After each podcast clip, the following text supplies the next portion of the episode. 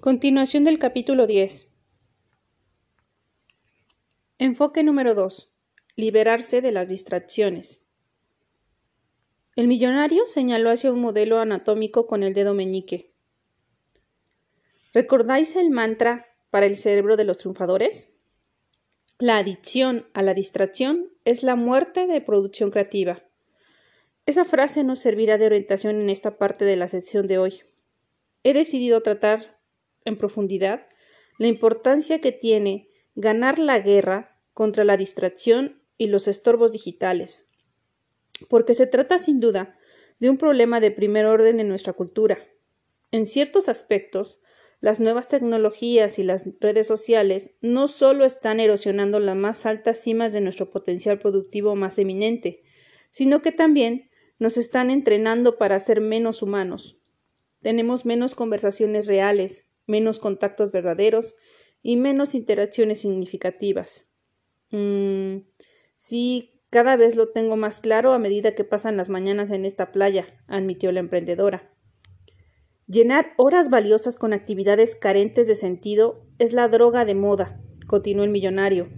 Desde el punto de vista intelectual, somos conscientes de que no podemos gastar el tiempo destinándolo a actividades que no tienen ningún valor añadido pero emocionalmente apenas podemos resistirnos a la tentación de hacerlo.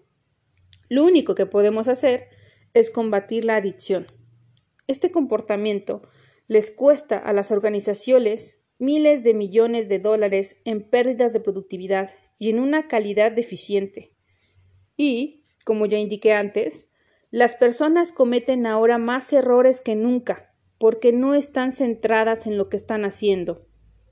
Su valiosa atención les ha sido confiscada por su, un uso absurdo de la tecnología. Su capacidad de concentración ha sido secuestrada y como consecuencia han perdido la oportunidad de realizar sus mejores trabajos y de alcanzar una vida más satisfactoria. El sosiego y la quietud que solo las primeras horas del día proporcionan eran algo evidente.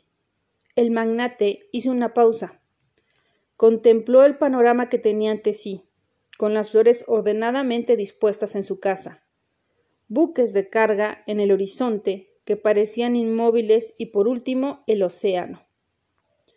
Mirad, chavales, dijo reanudando su parlamento. A mí me alucina el mundo moderno. Me gusta de verdad. Sin toda la tecnología de la que disponemos, nuestra vida sería sin duda mucho más complicada. Mis negocios no irían tan bien. Yo no sería tan eficaz y con tanta probabilidad. En este momento no estaría aquí con vosotros dos. ¿Por qué? inquirió el artista, mientras un delfín nadaba con elegancia no muy lejos de la orilla. De manera sorprendente, salió proyectado del agua e hizo cuatro giros en el aire antes de volver a entrar en el agua envuelto en espuma. El señor Riley lo contemplaba embelesado. Estoy feliz de haber descubierto el modo de convertirme en un imán que atrae los milagros, susurró hablando para, para sí mismo. Me muero de ganas de compartirlo con esta buena gente. Tras esta reflexión, continuó su discurso. Las grandes innovaciones en el ámbito de la tecnología sanitaria salvaron la vida de mi mujer cuando estaba enferma, recordó el millonario. En fin, chavales, el buen uso de la tecnología es algo extraordinario. Lo que realmente me preocupa es la gran cantidad de maneras estúpidas en la que la gente la utiliza.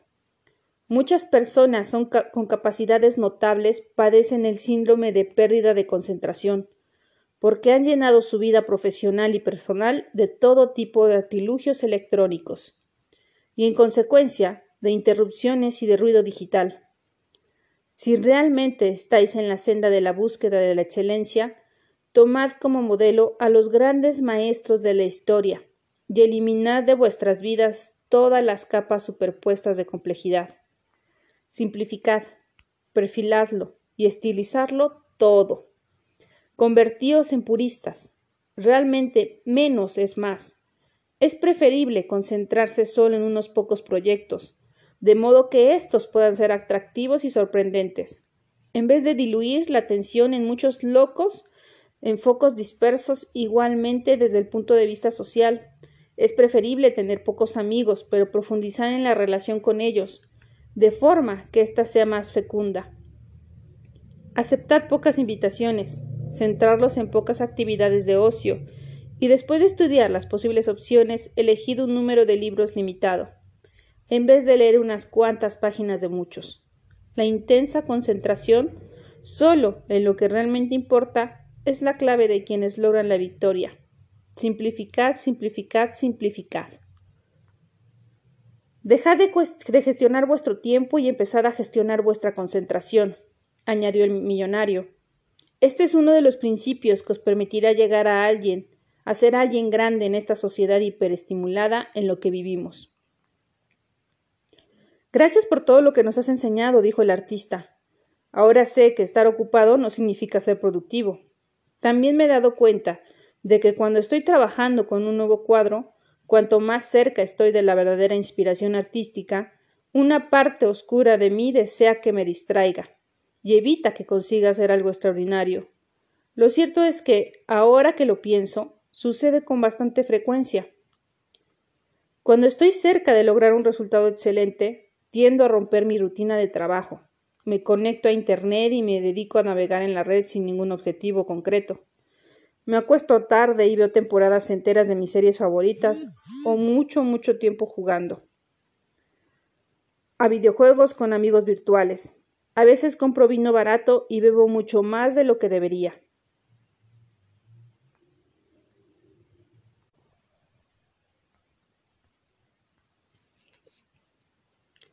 Cuanto más os acercaréis a vuestro talento, más intenso será el sabotaje que os plantee vuestros miedos. afirmó el millonario con rotundidad. Es probable que sintáis miedo por alejarlos de la mayoría y tener que afrontar las consecuencias de la excelencia, entre los que se cuenta el hecho de sentirlos diferentes de los demás, la envidia de vuestros competidores profesionales y la presión por conseguir que vuestro siguiente trabajo sea incluso mejor.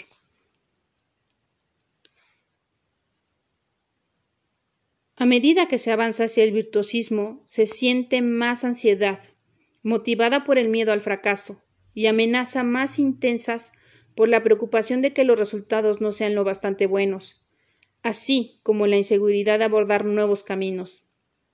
Es entonces cuando se activa la amígdala, una región del sistema límbico con forma de, almendra, presente en la sustancia gris del cerebro que detecta el miedo, y es también entonces cuando se comienza a, destruir esa productividad que habías conseguido establecer. ¿Sabéis que todos tenemos un sabotaje subconsciente?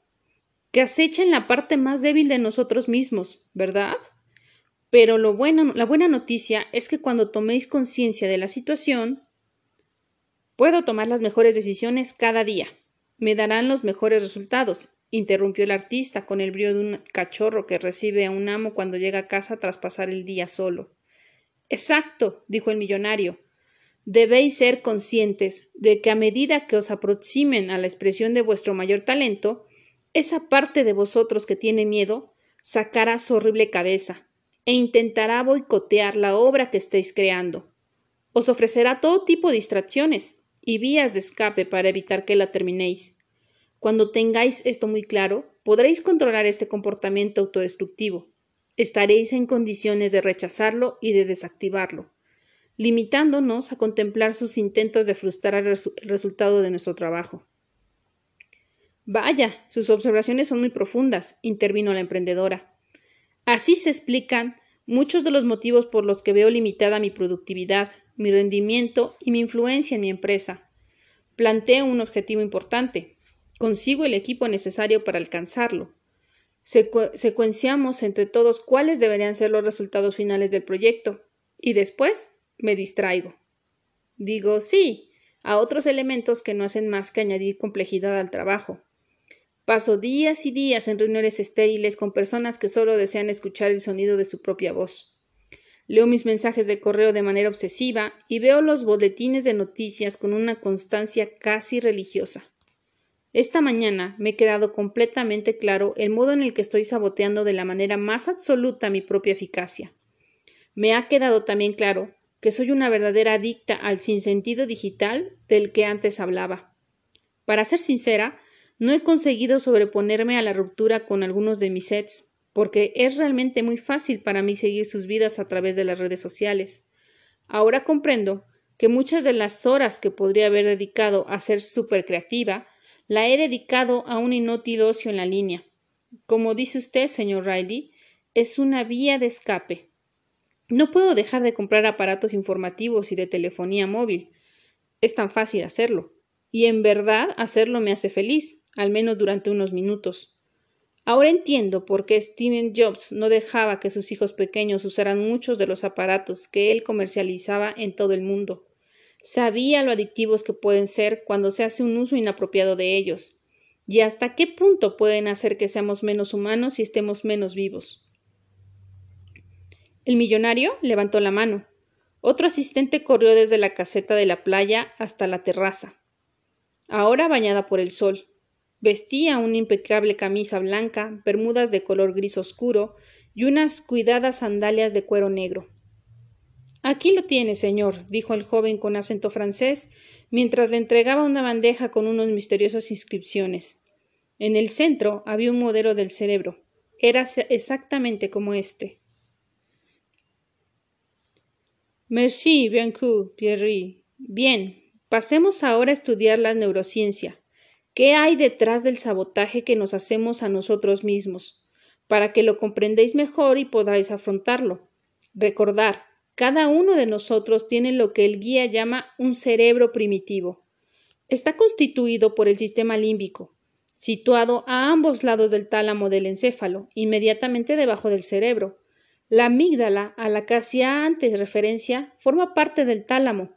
Esta estructura cerebral básica y funcionalmente poco activa servía hace miles de años en el mundo prehistórico, para mantenernos a salvo de los incesantes amenazas como la inanición, las temperaturas extremas, las tribus enemigas o los tigres de diente de sable. Su función es esencialmente una, mantener el estado de alerta, advirtiéndonos de los peligros, de modo que podamos sobrevivir para propagar la especie. Todo claro está. Hasta aquí, preguntó el millonario educadamente. Clarísimo, respondieron la emprendedora y el artista al unísono, mientras un asistente servía té con limón y trozos de jengibre. Fantástico. Uno de los rasgos más fascinantes de nuestro cerebro primitivo es su sesgo de negatividad. Para mantenernos seguros, está menos interesado en lo que es positivo en nuestro entorno, mientras que se centra de manera más significativa en hacernos saber lo que es malo. Esta condición del cerebro está específicamente destinada a la detención del peligro, continuó el millonario. De este modo, cuando la vida era para nosotros mucho más brutal, podíamos responder con celeridad y mantenernos vivos. Este mecanismo prestó a nuestros antepasados un servicio ciertamente esencial, pero en el mundo actual la mayoría de nosotros no se enfrenta a la muerte a diario. Lo cierto es que las personas corrientes viven con una calidad de vida superior a la que disfrutaban la mayor parte de los miembros de la realeza hace apenas unos pocos cientos de años. Pensad en la suerte que tenemos. El magnate bebió un sorbo de té. Y sin embargo, por culpa de este sesgo de negatividad presente en nuestro cerebro primitivo, continuamos manteniéndonos permanentemente alertas, en busca de posibles brechas en nuestra seguridad. Seguimos en modo de hipervigilancia, dominados por la ansiedad y intención, aunque todo vaya estupendamente. Es fascinante, ¿no os parece? Es algo que dice mucho sobre los motivos por los que pensamos en lo que debemos hacer, apuntó la emprendedora mientras también probaba el té. Ahora comprendo por qué siempre siento que no he conseguido lo suficiente, incluso cuando he logrado más que ninguna otra persona de las que conozco, prosiguió.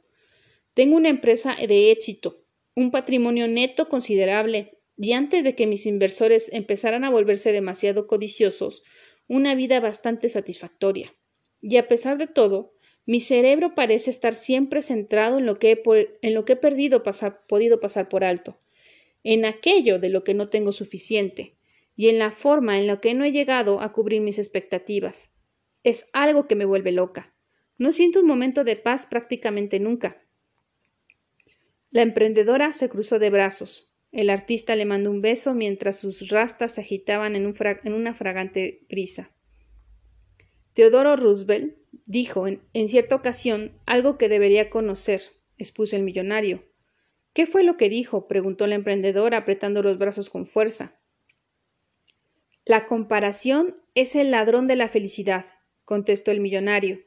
Siempre hay alguien que tiene más fortuna, más fama o más cosas que tú. Recordar cuanto antes hablamos de los beneficios del desapego por los bienes y de ser lo bastante juicioso para saber cuándo lo suficiente es adecuado. Sí, ya me acuerdo, asintió el emprendedor amablemente.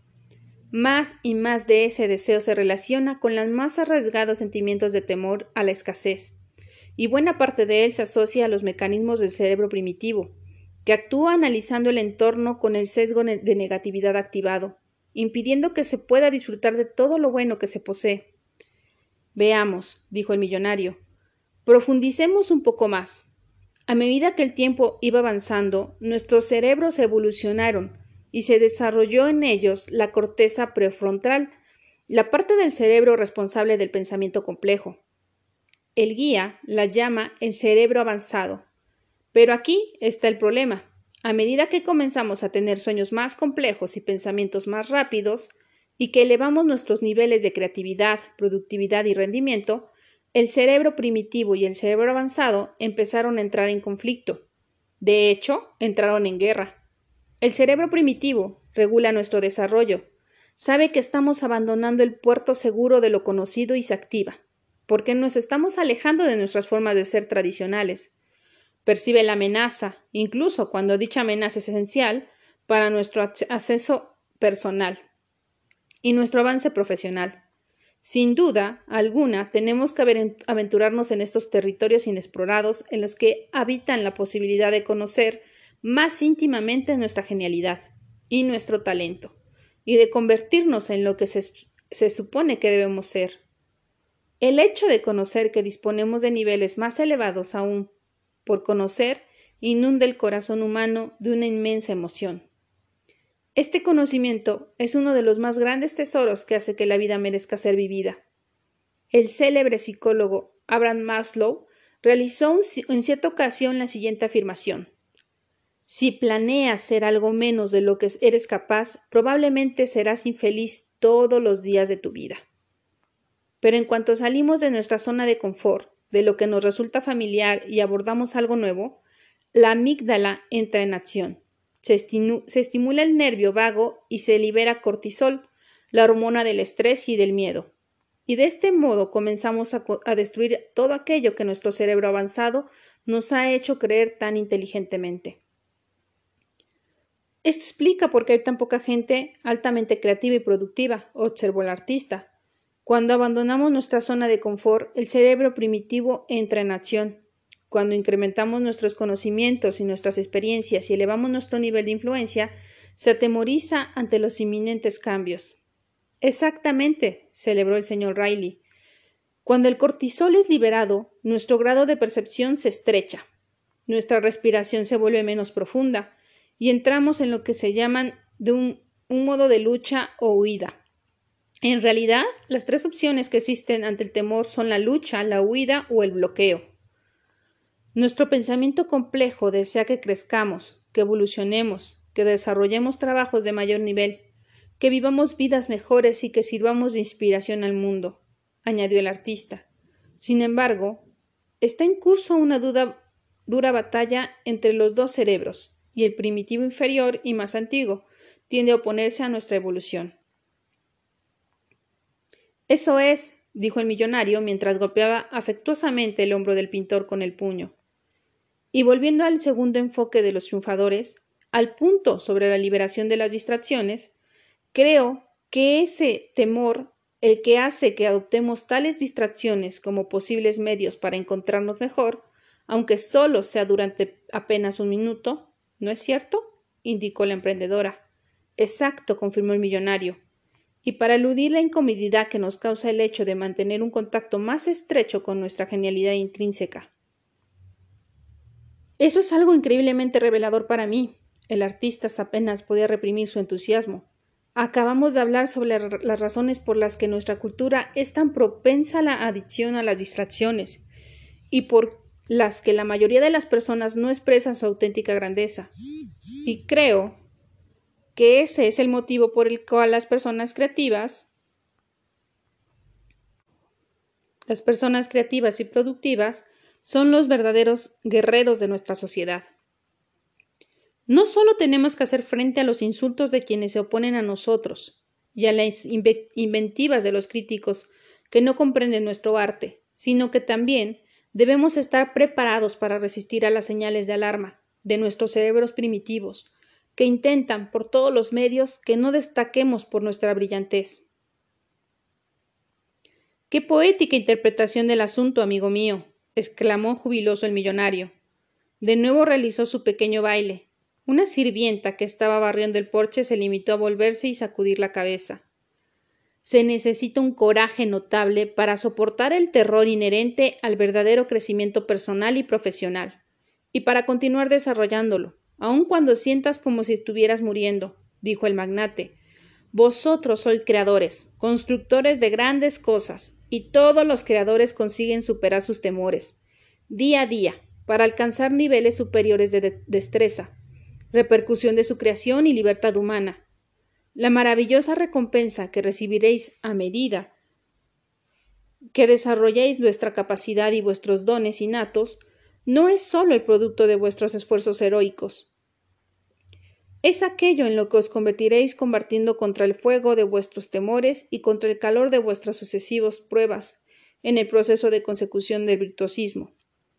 Consiguéis saber quiénes sois realmente, Vuestra confianza en vosotros mismos aumentará vertiginosamente.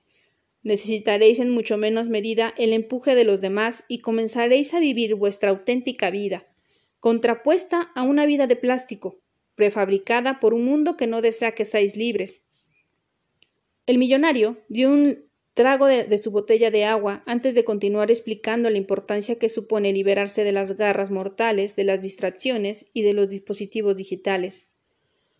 Y el hecho es de que seáis miembro del club de los cinco de la mañana puede ayudarlos, como por arte de magia, a trabajar en este aspecto, anunció a las dos personas que constituían su público.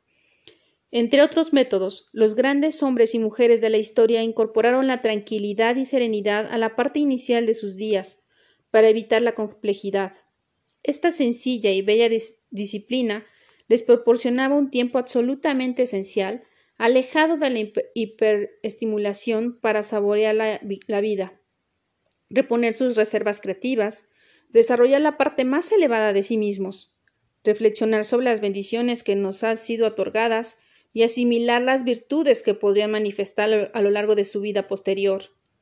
Muchas de las personas que alimentaron el progreso de nuestra civilización tenían por costumbre levantarse antes de la salida del sol, ¿Podrías decirnos algunas? inquirió la emprendedora.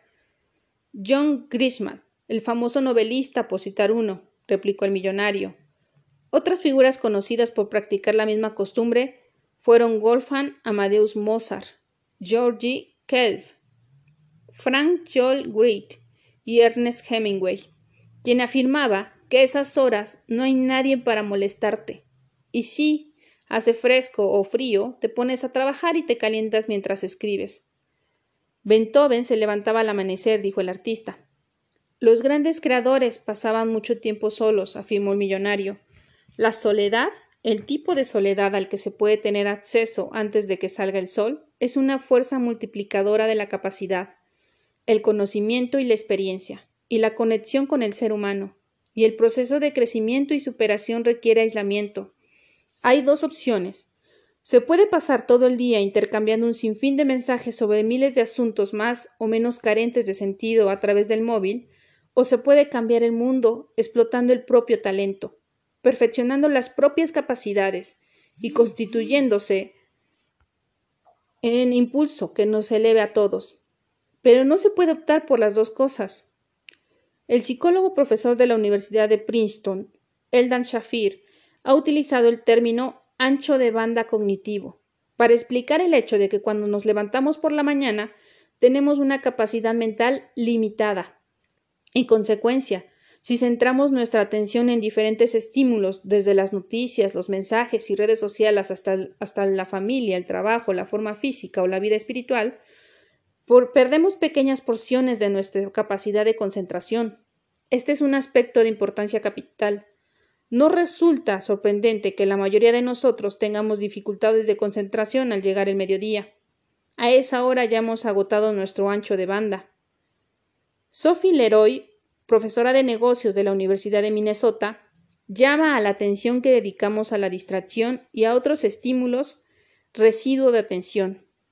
Esta investigadora observó que las personas son mucho menos productivas cuando efectúan constantemente interrupciones, cambiando de una tarea a otra durante todo el día. Y esto se debe a que dedican valiosas porciones de su atención o demasiados propósitos distintos, la solución a esta dispersión es precisamente la que he venido indicando. Se debe trabajar en una actividad de alto valor cada vez en vez de un régimen de, multitarea, haciéndolo en un entorno tranquilo. Albert Einstein expresó excelentemente esta cuestión cuando escribió Solo aquel que se consagra a una causa con toda su fuerza y alma puede ser un verdadero maestro. Por esta razón, ser maestro lo exige todo de una persona, este es uno de los secretos mejor guardados de los virtuosos y las personas que han hecho historia. Ellos no dispersan su ancho de banda cognitivo, no diluyen sus capacidades creativas buscando distracciones u opciones atractivas que les planteen cuando estén trabajando. En vez de eso, aplican la férrea disciplina requerida a la realización de pocas cosas, pero siempre con prestaciones de primer nivel. Como os comentaba antes, lo que realmente grandes comprenden que es mucho más inteligente centrarse en la creación de una obra, de una genuina obra de arte que perdura durante generaciones, que dedicarse a miles de proyectos que no expresan talento alguno. Y recordar lo siguiente, las horas que el 95% del mundo desperdicia son las que la élite del 5% atesora. Las 5 de la mañana es la hora en la que las distracciones son menores y en la que la paz y la predisposición son mayores. Es esencial, pues, aprovechar las ventajas de la hora de la victoria. Al hacerlo, daréis santos cuánticos radicales, tanto en vuestra productividad como en vuestra capacidad personal. Creo que no es necesario que ahondemos mucho más en el campo de la neurociencia de lo que lo hemos hecho hasta mañana. Y por otra parte, os tengo preparada una singular sorpresa. Pero hay uno hay un otro concepto más que me gustaría compartir con vosotros. Se trata de lo que se conoce como hiprofantalidad transitoria. ¿Y por qué? preguntó el artista riendo. El millonario caminó hacia una imponente palmera, cuyo grueso tronco revelaba su prolongada edad. Una mesa descolorida por el sol, con un amplio tablero circular meticulosamente tallado,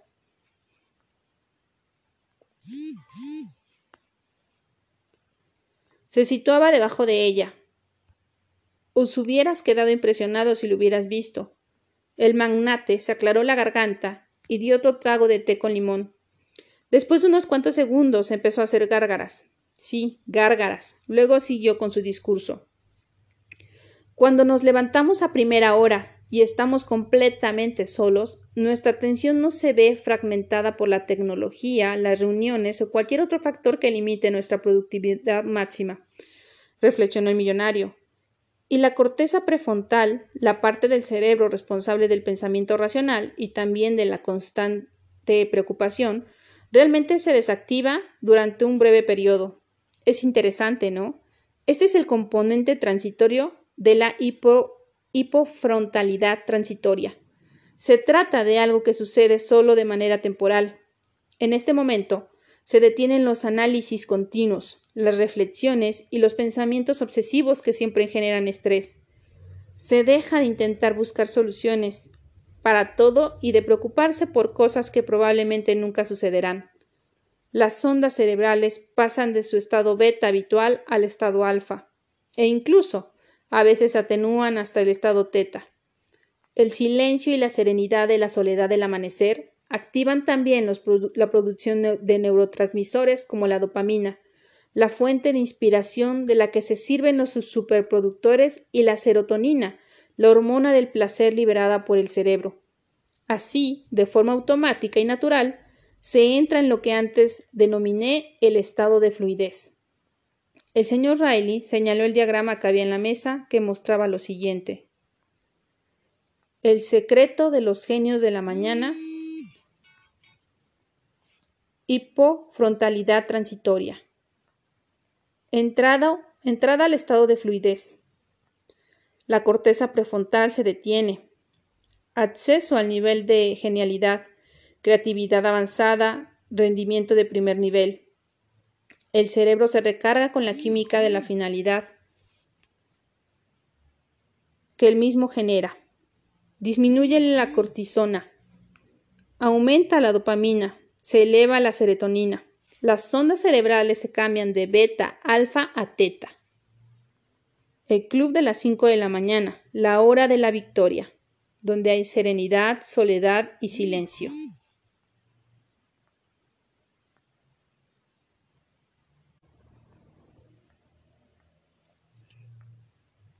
El estado de fluidez es la base mental de rendimiento óptimo en el que se encuentran todas las personas excepcionales, como los virtuosos del violín, las grandes figuras del deporte, los chefs de élite, los científicos más brillantes, los artífices de grandes emporios empresariales o los líderes más legendarios, cuando producen sus más selectas e increíbles creaciones, afirmó el magnate con entusiasmo.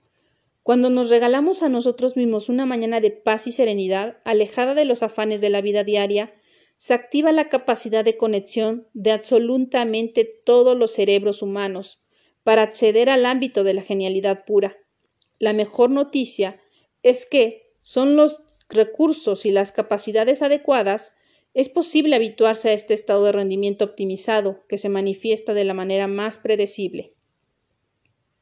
Hipofrontalidad transitoria, un modelo de gran utilidad, reconoció la emprendedora, mientras guardaba con cautela su teléfono en el bolsillo del pantalón. El mundo entero cambiaría si la gente conociera esta información, exclamó el artista. Es algo que se les debería enseñar a los niños en la escuela, propuso la emprendedora. Muy cierto, afirmó el millonario. Pero de nuevo, tengo que atribuir el guía todo el mérito de esta filosofía que estoy compartiendo con vosotros y de, la metodología de transformación de la que pronto hablaremos para que podáis llevar a la práctica esta importante información. Él ha sido mi gran maestro y sin lugar a dudas el mejor ser humano que conozco. El ingenio sin integridad no es algo que me impresione particularmente. Los logros excepcionales sin una compasión inusual carecen de sentidos, y en efecto, si cada una de las personas que habitan nuestro planeta recibieran una educación adecuada sobre estos conceptos y si asumieran el compromiso de aplicarlos, todo el mundo experimentaría un avance sustancial, porque de este modo cada uno de nosotros asumiríamos y viviríamos nuestra capacidad latente de hacer realidad grandes logros, y las personas en general ascenderían a un nivel superior de excelencia.